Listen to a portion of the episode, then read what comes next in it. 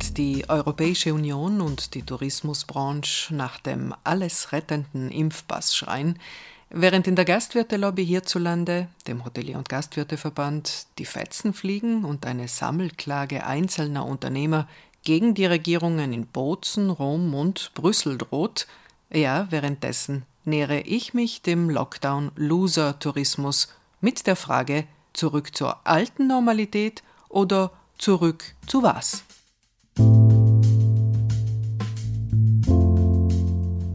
Laut einer ganz frischen Umfrage des Instituts für Politikwissenschaft der Uni Wien will in Österreich nämlich fast keiner mehr zurück zum alten Alltag. Aber was dann? Wie wollen wir leben? Wie wollen wir urlauben? Wie wollen wir beherbergen? Was heißt, sich als Gesellschaft neu zu erfinden und was, das Gastgewerbe neu zu denken, sodass es am Markt bestehen kann, aber authentischer, umweltfreundlicher und menschentauglicher? Wie soll die Mäßigung aussehen, die nun auch tourismusaffine Menschen fordern?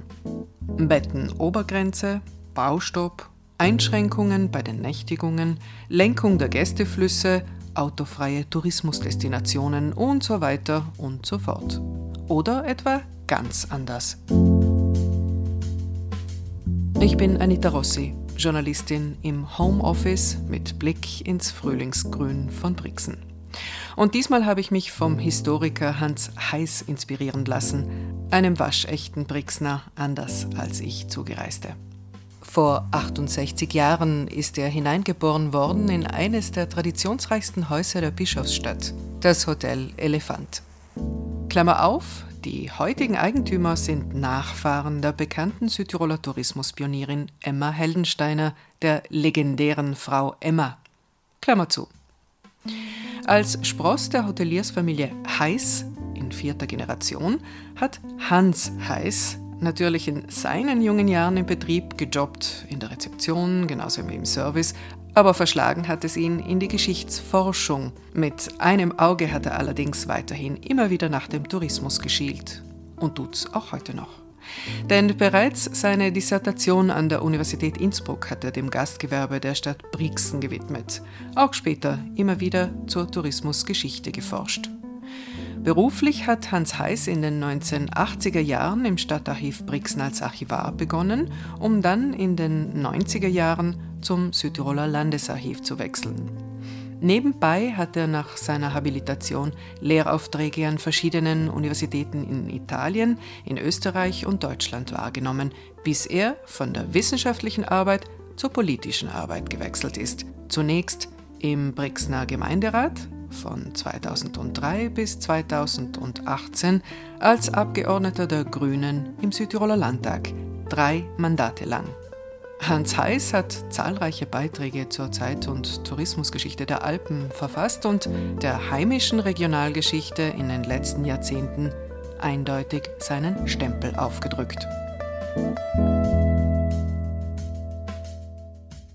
Hans, es gibt kaum eine Branche, die so seismografisch wie der Tourismus reagiert, würde ich jetzt mal behaupten, auf Veränderung. Seit dem Spätherbst ähm, wurde der Tourismus lahmgelegt. Ein Albtraum, der Verlust jetzt auch der Wintersaison. Lifte stehen still, wir haben die Schließung aller Betriebe, so etwas wie eine Schockstarre nach dem langen Aufmotzen und immer wieder dem Aufschrei, bitte öffnen, öffnen, öffnen. Schon vorher aber, im Frühling letzten Jahres, hatten wir eine längere Nachdenkpause. Die Frage, die sich mir stellt, haben wir die Zeit genutzt, deiner Meinung nach, um zu überlegen, wohin wir eigentlich mit dieser treibenden Kraft, mit dem Tourismus in Südtirol wollen? Mit Sicherheit nicht, würde ich sagen. Das vergangene Frühjahr, Frühjahr 2020, mit der ersten Phase des Lockdowns, haben mehr oder minder alle so erlebt als äh, eine intensive, katastrophisch einsetzende Phase von zwei bis drei Monaten, die dann ab äh, Mitte Juni relativ rasch abgeflacht ist mit sehr niedrigen Inzidenz- und Infektionszahlen und mit der anschließenden Öffnung, vor allem im Tourismus. Und deswegen ist sofort Euphorie eingetreten, große Freude darüber, dass eigentlich erstaunlich viele Gäste im Juli, Juni und vor allem dann im August gekommen sind. Und man war der Meinung, das Ganze würde sich sowieso eben in Wohlgefallen auflösen, bis dann Ende September, Anfang Oktober die zweite Welle in ganz Europa eingesetzt ist. Und man war nirgends vorbereitet und äh, Südtirol hat in der Hinsicht durchaus auch äh, dieselben Entwicklungen mitgemacht, also gewissermaßen im Blindflug unterwegs gewesen und im Tourismus vor allem eben war man der Meinung, es würde Business as usual weiter so gehen wie bisher, aber dem war leider nicht der Fall, aber inzwischen hat man doch tiefer zu sinnieren begonnen. Wir wissen allerdings schon lange, schon lange vor der Pandemie im Prinzip, dass der derzeitige Weg, nicht nur im Tourismus, ähm, aber auch im Tourismus, äh, derzeit eher eine Sackgasse ist. Äh, und zwar vor allem für den Sektor selbst und für die Zukunft des Sektors, dass die Entwicklung nicht ewig so weitergehen kann. Hm, vielleicht kommen wir auf ein paar Zahlen, um das Ganze als Bild auch präsent zu haben, wenn wir die Nächtigungen heranziehen, also vor der Pandemie, dann haben wir die 33 Millionen Grenze überschritten. Im Land, also leben Südtiroler, Südtirolerinnen circa eine halbe Million, Gästebetten circa 230.000, also annähernd die Hälfte der Zahl der Bevölkerung und an die 37.000 im Tourismus Beschäftigte. Das ist so fast die Einwohnerzahl von Meran, also der zweitgrößten Stadt Südtirols. Es ist kein Wunder, dass jetzt sehr viele Menschen hergehen und von Übersättigung sprechen, von Overtourism oder von Marktüberhitzung, von Boom, von, äh, ich würde es jetzt gern auch auf Südtirolerisch sagen, von so etwas wie einem großspurigen Sinn auch äh, oder einem Höhenflug. Du hast einmal davon gesprochen, ironisch, un passo dal cielo. Wohin bringt uns diese Entwicklung, du als Beobachter und als Tourismushistoriker? Ja, diese Entwicklung wäre sie so weitergegangen wie bis 2019, wäre sie mit Sicherheit in ein Heißlaufen gemündet, in einen roten Bereich, der bereits erreicht war, das haben auch Branchenvertreter selber gesagt aus dem Tourismus. Wir haben zu groß getan, wir müssen etwas auf die Bremse treten. Wir finden keine Mitarbeiterinnen und Mitarbeiter mehr, keine Fachkräfte mehr. Und es wurde auch festgestellt, dass das Land zwar längst nicht so überfüllt ist wie Rotterdam, wie Venedig oder wie Florenz, oder wie Hallstatt, davon war Südtirol noch weit entfernt, aber es haben sich sehr schnell ähnliche Phänomene im kleinen Maßstab abgezeichnet. Der Baxter Wildsee ist nur ein Beispiel, das Ranui-Kirchel in St. Magdalena in, in Vilnöss ein anderes Beispiel und äh, insofern ist es schon notwendig, hier jetzt diese, dieses harte Moratorium zu nutzen, um über die Weiterentwicklung nachzudenken. Südtirol hat enorme Landschafts- und Lebensqualitäten, aber die werden dann gefährdet, wenn der Tourismus überschießt, wenn er sich zu viel Raum einnimmt, wenn er mit zu hohen Gästezahlen das Land belastet, dann kommen viel, vielfältige Prozesse der Überlastung in Gang und äh, das ist eben besorgniserregend. Denken wir etwa an die Frage des Verkehrs, das ist ein Riesenthema es müssen, um diese 33 Millionen Nächtigungen herzustellen, viel mehr Gäste als früher kommen. Die Gäste sind früher 14 Tage geblieben, jetzt bleiben sie dreieinhalb bis vier Tage. Deswegen ein ständiges Rein und Raus im Lande, die Verkehrsfrage also ganz zentral und damit auch die ständige Unruhe und Überlastung. Die Betriebe haben sich zum Teil die Fachkräfte, die guten Köchinnen und Köche abgeworben, um hier zu Rande zu kommen. Und dann drittens eben die Frage des Bodenverbrauchs in mehrfacher Hinsicht. Die ins Kraut schießenden Tourismuszonen der letzten Jahre mit Tausenden von Betten, die ab 2016 vor allem dazugekommen sind jedes Jahr, haben einen enormen Landschaftsverbrauch und enorme Kubaturen verschlungen, weit mehr als etwa im sozialen Wohnbau zur selben Zeit. Und haben auch den Effekt gehabt, nicht nur Landschaft zu fressen in vieler Hinsicht, sondern auch Landschaft zu verteuern. Die Lebensqualität der Einheimischen wird in den touristischen Hotspots auch dadurch geschwächt und gemindert, dass der Quadratmeterpreis für die Grundstücke nicht mehr zu knacken ist für die Einheimischen. In Corvara und in St. Ulrich sagen die Bürgermeister selber, hier geht es nicht mehr, ist ist ein No-Go für unsere jungen Menschen. Und diese Gefahr ist vorhanden. Und, und das sind drei Aspekte, also Verkehr, Fachkräfte und Bodenverbrauch, die hier massiv drücken. Ansatzweise schaut so aus, als wäre auch ein Nachdenken äh, da. Ende Februar kam es zu einer großen Ankündigung von Seiten der Landespolitik, und zwar von Seiten von Tourismuslandesrat Arnold Schuler. Wortwörtlich hat er gemeint, die Entwicklung des Tourismus in Südtirol tritt jetzt in eine entscheidende Phase, die nachhaltige Entscheidungen erfordert. Hast du verstanden, wie diese Wende jetzt vonstatten gehen soll? Ja, die Wende, ein neues Tourismuskonzept für Südtirol war seit ein bis zwei Jahren angekündigt. Das ist zutreffend. Aber in welche Richtung es gehen soll, das ist uns noch nicht ganz klar. Wir sprechen über ungelegte Eier in gewisser Weise. Klar ist jedenfalls, dass vorläufig eben vor allem ein, nur mehr qualitative Erweiterungen notwendig oder möglich sein sollen, dass also vor allem darauf bedacht werden soll, eben etwa Rezeptionen zu verhübschen oder, oder Wellnessbereiche. Und es soll dann, hat Schuler gesagt, eben eine Aufnahme, ein Inventar der Betten im Lande gemacht werden und von dem soll man ausgehen. Also er will feststellen, wie viele Betten hat es zu einem bestimmten Zeitpunkt gegeben und das ist sozusagen eine Art von Orientierungspunkt. Aber es ist noch nicht klar, wie diese Betten erhoben werden sollen und wann das stattfinden soll. Klar ist aber aus meiner Sicht, dass eine Bettengrenze längst eingezogen gehört. Wir sind jetzt bei über 230.000 offiziellen Betten im Lande, wohlgemerkt. Und wir haben im Alpenraum, haben wir pro Quadratkilometer bereits die höchste Bettendichte an gastgewerblichen Betten also offizielle auch. Also wir haben pro Quadratkilometer haben wir in Südtirol über 20 gastgewerbliche Betten, Hotel und Pensionen, während das Bundesland Tirol, das als touristisch noch größere Großmacht gilt, hat nur 16. Und das macht allein schon deutlich, dass wir hier wirklich im roten Bereich halten.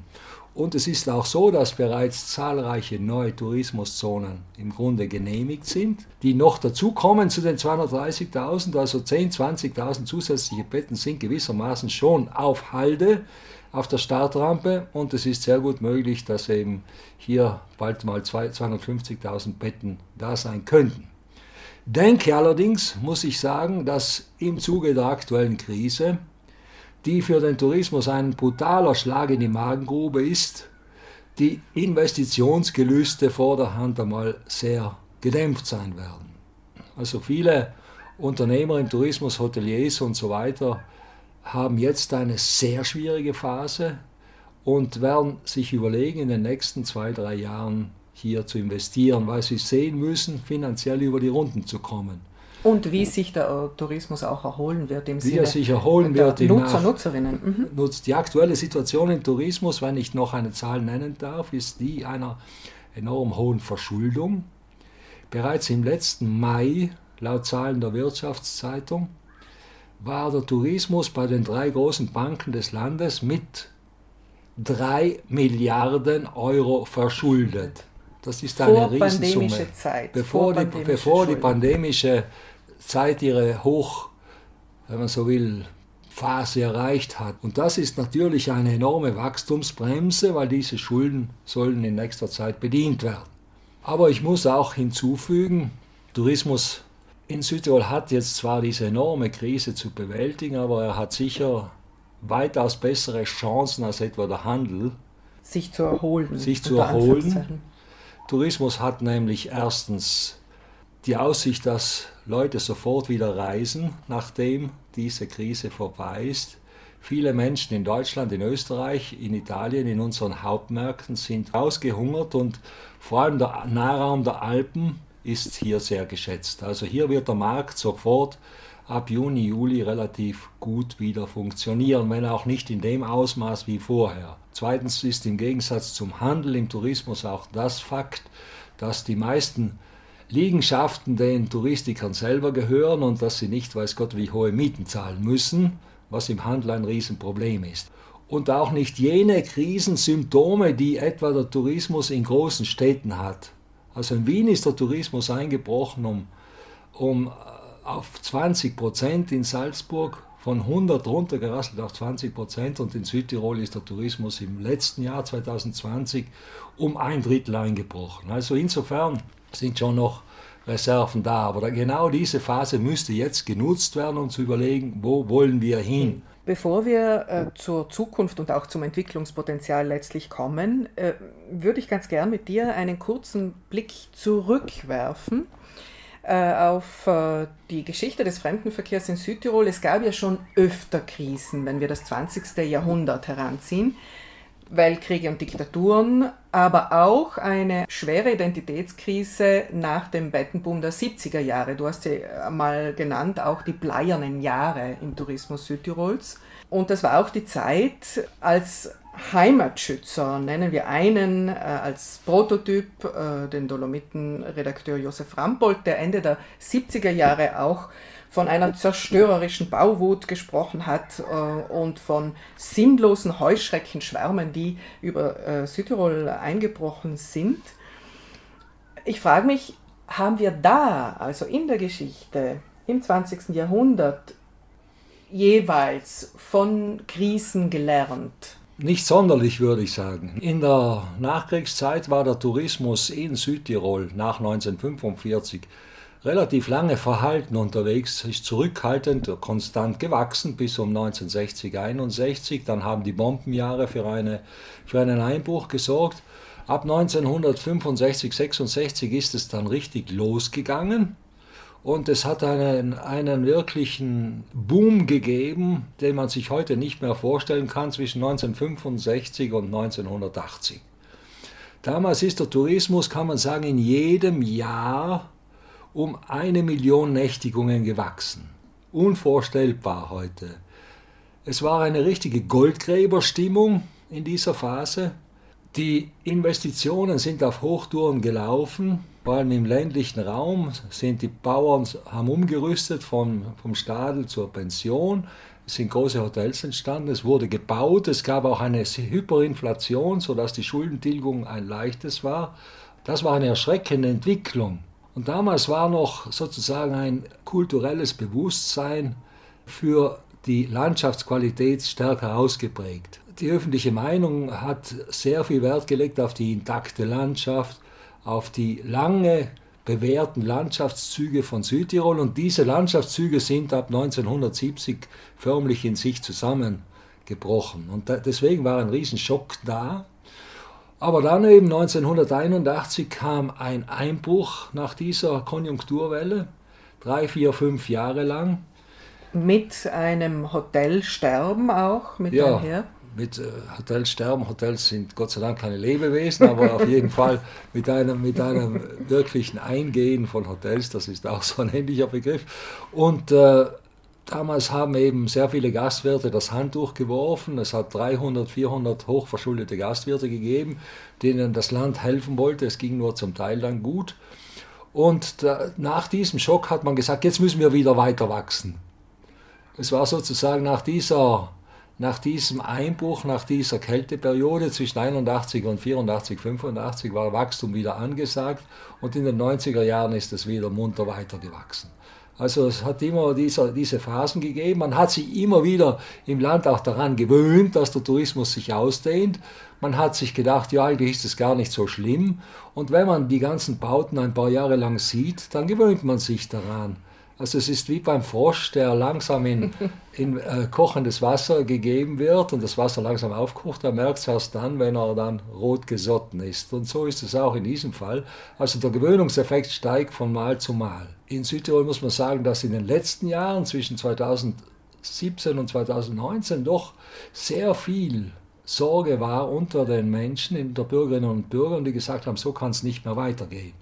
Auch in offiziellen Untersuchungen etwa, die der HGV, der Hotelier- und Gastwirteverband, in Auftrag gegeben hat, war das das Thema, das sehr viele Südtiroler in Umfragen eben zum Ausdruck gebracht haben, jetzt reicht es, wir möchten nicht mehr so weiter. Und ich glaube, diese, dieses Signal muss man ernst nehmen. Ich möchte insgesamt sagen, aus der Sicht der Landespolitik müsste man einfach sehen, dass der Tourismus nicht der einzig alleinselig machende Sektor im Land ist. Wir haben die Industrie, die ohne vergleichbares Getöse höhere Wertschöpfung erzielt als der Tourismus, um die 20, 22 Prozent, und von der Umweltbelastung her weitaus geringer unterwegs ist. Ein Unternehmen wie Durst im Süden von Brixen, Champion auf Weltebene im Bereich des digitalen Drucks, realisiert mit 250 Millionen Umsatz im Jahr ebenso viel Umsatz wie sämtliche Tourismusbetriebe des Brixner Beckens, allerdings mit wesentlich weniger Umweltbelastung. Und ich denke, es müsste für Südtirol auch so sein, dass wir darauf achten sollten, dass wir diese wirklich innovativen, auch umweltfreundlichen und vom Arbeitsplatz her aussichtsreichen Positionen der Industrie stärken und sagen, der Tourismus hat weiterhin eine starke Position, ja, aber im Rahmen des gesamten wirtschaftlichen und gesellschaftlichen Gefüges soll er über eine bestimmte Rolle nicht hinauskommen. Das ist meine Grundüberzeugung und der Tourismus hat sich in den letzten Jahren wirklich so in Szene gesetzt, als ob er gewissermaßen der Wettergott Südtirols wäre, der gut und schlecht Wetter macht. Vielleicht Südtirol hat eine Wertschöpfung, sagen wir, zwischen 25 und 30 Milliarden im Jahr. Und der Tourismus, auf den kommen etwa, wenn man die von ihm profitierenden Sektoren mitrechnet, vielleicht auf 17 Prozent. 4 äh, bis 5 Milliarden könnte man, könnte man sagen, maximal, maximal. Also er hat eine wichtige, eine große und bedeutsame und vor allem von der Streuung her zentrale Rolle, aber hat nicht jene strategische Hauptposition, die man eben den Mann auf der, oder die Frau auf der Straße abfragen würde. Wenn man jemand fragt auf der Straße, was ist der wichtigste Sektor in Südtirol, sofort der Tourismus. Und das ist eben nicht stimmig und da muss man ein wenig äh, diese Dinge zurechtrücken, bei allem Respekt. Du bist selbst in einem Hotel aufgewachsen, hast dich als Historiker immer wieder mit Tourismusgeschichte hm, auseinandergesetzt und als grüner Politiker dann auch äh, den Finger schon oft in die Wunde gelegt, auch nach deinem Rückzug aus der aktiven Landespolitik. Und Ende April vergangenen Jahres hast du auf der Höhe der ersten Corona-Welle einen sehr anregenden Gastkommentar in der Südtiroler Wirtschaftszeitung äh, veröffentlicht, der ein radikales Umdenken fordert. Darin hast du von drei Zielen gesprochen. Die drei Ziele führen, ob wir wollen oder nicht, manche wollen es ja nicht ganz, zu einer Transformation. Und wenn ich sage wollen es nicht, es ist immer noch, gefühlt zumindest, der Wunsch da, zurück zur alten Normalität und weniger ein Umdenken in eine neue Normalität da. Aber wenn wir zur Transformation zurückkehren, die du in, in diesem Gastkommentar auch wünscht, du hast das Ziel Nummer eins, Piedi per Terra genannt. Ziel Nummer zwei, weniger aber gute, also qualifizierte Arbeitsplätze, eben auch Arbeitsplätze, die weniger saisonal sind und mehr Fixanstellungen. Und als drittes Ziel, ganz wichtig, eine Klimadestination Südtirol, also ein, ein Umdenken auch in der Kultur des Tourismus und auch der Nutzer, Nutzerinnen, die in unseren Raum kommen. Diese Formel, die habe ich eben, ja, die ist, äh, denke ich, im nachhaltigen Tourismus verbreitet, dass man eben sagt, ein Tourismus kann die drei S beinhalten, slow, soft, smart, also langsam, sanft und klug. Das wäre durchaus denkbar. Für Südtirol werden wir, ich glaube, eine geteilte Entwicklung erleben können und auch umsetzen können. Ich glaube, bestimmte touristische Destinationen sind nicht mehr zurückzuführen, also sind nicht mehr zu sozialisieren, sind nicht mehr rekuperierbar. Ich denke nicht, dass man Grön oder Corvara oder bestimmte andere Hotspots noch in äh, Formen des sanften Tourismus transformieren kann. Zumindest nicht so schnell. Zumindest nicht so schnell. Äh, sie haben weiterhin hohe Intensität. Ich denke auch, ein Kastelruth bleibt ein Kastelruth. Äh, so wird sogar die Spatzen überleben in dieser Hinsicht und wird eine hohe touristische Intensität haben und äh, sehr viele Touristen auf sich ziehen. Aber wir brauchen neben diesen Ballungszentren des Tourismus ganz gezielt auch Destinationen, in denen diese Werte, die drei sanft, langsam und intelligent vorgelebt werden und sich als Modell anbieten. Ich glaube, dass es eben denkbar wäre, etwa in Tälern wie in Vilnius, wo man eben versucht, einen sanfteren Weg zu gehen, landschaftsschonend, stärker regional, dass dieser Weg durchaus zielführend sein könnte, auch für andere Gebiete im Lande. Ich glaube, diese Entwicklungen muss man systematisch fördern und anregen. Das erschien wichtig, weil nämlich auch eine Klientel, eine Gästeschicht kommt, die das wünscht. Mhm. Es werden sehr viele Gäste kommen, die im Zeichen der Klimaveränderung ein schlechtes Gewissen haben und ihre Gastgeber fragen, respektiert ihr bestimmte Vorgaben? Habt ihr die Landschaft nicht zu sehr verbaut? Habt ihr keinen zu hohen CO2-Verbrauch? Wie ist die Mobilität bei euch? Wie ist der Müllverbrauch bei euch? Wie ist der Wasserverbrauch in euren Wellnessanlagen? Und ich glaube, diese, dieser Respekt vor dieser zurückhaltenden und neuen Sensibilität der Gäste, aber auch zurückhaltenden Variante des Tourismus kann durchaus erfolgreich und auch konstant sein auch anknüpfend an Traditionen, die wir bereits im Lande haben, zum Teil mit der Sommerfrische, aber in einer, auf einer neuen Grundlage. Ich glaube, dass man neben den, äh, sagen wir mal, salopp Ballermännern Südtirols äh, auch durchaus diese neuen klimagerechten Standorte des Tourismus systematisch entwickeln muss. Und darauf müsste Landesrat Schuler setzen. Weniger rumdoktern an den Bettenzahlen, sondern zu sagen, wir versuchen bestimmte Regionen durch Anreize, durch eigene Werbeschienen und Maßnahmen in diesen Zusammenhang zu bringen und vielleicht auch mit der Landwirtschaft in einen, in einen Einklang. Das wäre ja auch im Ziel eines Landesrats, der, Wirtschaft, der Landwirtschaft und Tourismus vertritt. Also ich denke, ein solcher Weg müsste in jedem Fall einsetzen. Dann natürlich kommt es sehr darauf an, dass man die Verkehrssituation neu gestaltet, dass man eben von der individuellen Mobilität versucht, jetzt stärker auf die Schiene zu setzen. Wir haben bisher nur einen 15% Anteil von Gästen, die auf der Schiene Südtirol erreichen. Und das ließe sich durchaus deutlich steigern, glaube ich. Und gerade die Kombination Landwirtschaft und Tourismus hat eine lange Tradition bei uns und könnte ein innovativer Motor sein. Ich denke jetzt auch an die jüngste Kampagne von Slow Food, die genau in diese Kerbe schlägt und versucht jetzt wirklich auch den Tourismus mit neuen Reiserouten, mit langsameren Wegen neu zu erfinden. Auch jetzt, das gilt natürlich äh, hauptsächlich für Italien, aber in dem Bereich wäre Südtirol äh, sicher ein guter Trendsetter. In jedem Fall. Ich glaube, dass sich auch die Landwirtschaft und der Tourismus hier stärker austauschen müssen. Es ist häufig jetzt so, dass Hotels, die sich darum bemühen, eben biologische Lieferungen regelmäßig zu erhalten, sich blutig schwer tun, weil das eben schwierig ist, weil das nicht so richtig funktioniert. Also ich kenne Sechsten qualifizierte Hoteliers, die sich eindecken wollen, schaffen es aber nicht. Und hier müsste mit der Landwirtschaft doch ein Agreement kommen, dass man sagt, man hat entsprechende Produkte regelmäßig zu liefern. Also ich glaube, hier ist schon ein langer Lernprozess vor uns, aber ein aussichtsreicher, weil eben auch der Trend in diese Richtung geht und die Klimaveränderung eben hier als große Lehrmeisterin die Peitsche schwingen wird.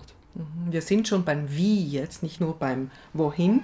Und dieses Wie, glaube ich, muss einhergehen einfach mit klaren Visionen dann auch eine gewisse Art von Zeitmanagement, einen Zeitplan zu haben, äh, wann wollen wir was erreicht haben und letztlich aber auch mit gewissen Auflagen von Seiten der Politik, Auflagen, die vielleicht auch mit öffentlichen Hilfen jetzt gerade in dieser, in dieser Corona-Zeit einhergehen könnten. Zumindest so hat es auch die EU mit dem Next Generation EU, also mit dem neuen äh, grünen Pakt, wenn wir so wollen, auch intendiert. Das war das große Ziel. Wie es jetzt mit der Ausführung oder mit der Umsetzung dieser Ziele bestellt ist, müssen wir erst sehen. Ich bin von Natur aus pessimistisch. Also obwohl ich immer das Gute für die Zukunft hoffe, aber ich kenne die Beharrungswünsche äh, der Gesellschaften und der Akteure, ich kenne die Trägheitsmomente und es ist äh, die große Sorge meinerseits, dass nach der Krise eben mit allen Kräften versucht werden wird, den Markt wiederum von neuem aufzupumpen und mit allen Mitteln. Aber die Anreize, die die EU eben vorgibt, die konkreten Förderungen, sollten eben im Lande in Südtirol verstärkt werden durch eine neue Ausrichtung der Tourismuspolitik, die schon ganz wesentlich wäre, weil sie eben ganzheitlich gedacht werden muss im Zusammenhang mit anderen Ressorts. Und da ist es sicher wichtig, jetzt bereits die Weichen zu stellen für die nächste Legislatur, die bereits in zweieinhalb Jahren beginnen wird, wo man eben bereits jetzt sorgfältig daran denken muss, dass das Tourismus nach der Krise 2022, 2023 ein Schlüsselsektor ist, der die Transformation von sich selber vornimmt, aber auch damit die Transformation ganz Südtirols mit verantwortet. Also der Tourismus kann ein Leitsektor sein in diesem Sinn, der eben vorlebt, wie man eben in Südtirol klimagerecht sich entwickeln will. Weil eben Landwirtschaft dran hängt, weil Kultur dran hängt, weil Mobilität dran hängt und das wirklich alle betrifft, nicht nur diejenigen, die vom Tourismus leben. Der Tourismus ist ein enormer Netzwerker. Er verknüpft eigentlich unterschiedlichste Sektoren ist deswegen auch öffentlich enorm sichtbar. Er ist äh, sozusagen in der Hinsicht wirklich ein Meinungsbildner und das sollte eben genutzt werden. Letzte Frage noch, Hans. Welche Rolle spielt Wandel und Wandlungsfähigkeit in deinem Leben? Im Grunde bin ich ein konservativer Mensch, aber ich habe Wandel von, von Jugend auf erlebt und umgesetzt bin in den 70er Jahren aufgewachsen und damals war sozusagen eine Zeit des Wandels und des Umbruchs und man hat das Gefühl gehabt, die Welt würde sich von Woche zu Woche ändern können. Ich habe meinen persönlichen Wandel darin vollzogen, dass ich, äh, obwohl vorherbestimmt einen Tourismusbetrieb zu übernehmen, der einen guten Ruf hatte, eben auch bewusst darauf verzichtet habe. Einerseits, weil ich gesagt habe, ich bin geschäftlich vielleicht nicht ganz in der Lage aber andererseits auch aus dem Wunsch heraus, etwas Nachhaltiges zu tun. Insofern auch einen, ich möchte sagen, auch bescheidenen Lebensstil zu führen. Ich bin dann immer noch privilegiert gewesen, habe ein Häuschen geerbt, aber insgesamt habe ich seit den 70er, 80er Jahren einen relativ bescheidenen Lebensstil, der sich bereits Ende der 80er Jahre an ökologischen Prinzipien ausgerichtet hat, entwickelt und versuche den systematisch auszubauen.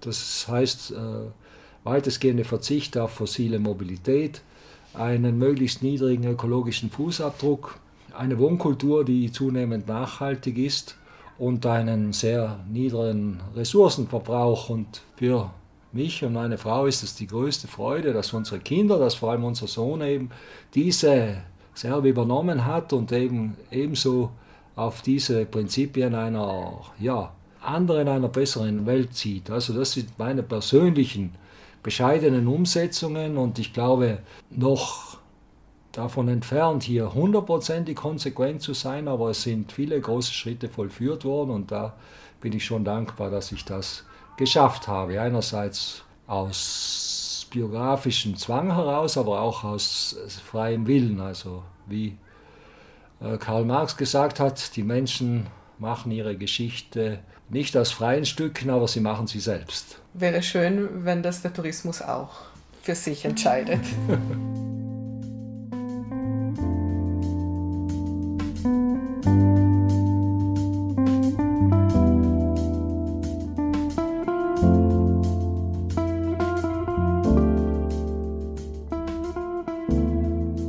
Und du hörst mich wieder in zwei Wochen, wenn du magst, auf Spotify, auf Anchor oder von meiner eigenen Webseite aus, seit kurzem auch auf Franz on Air.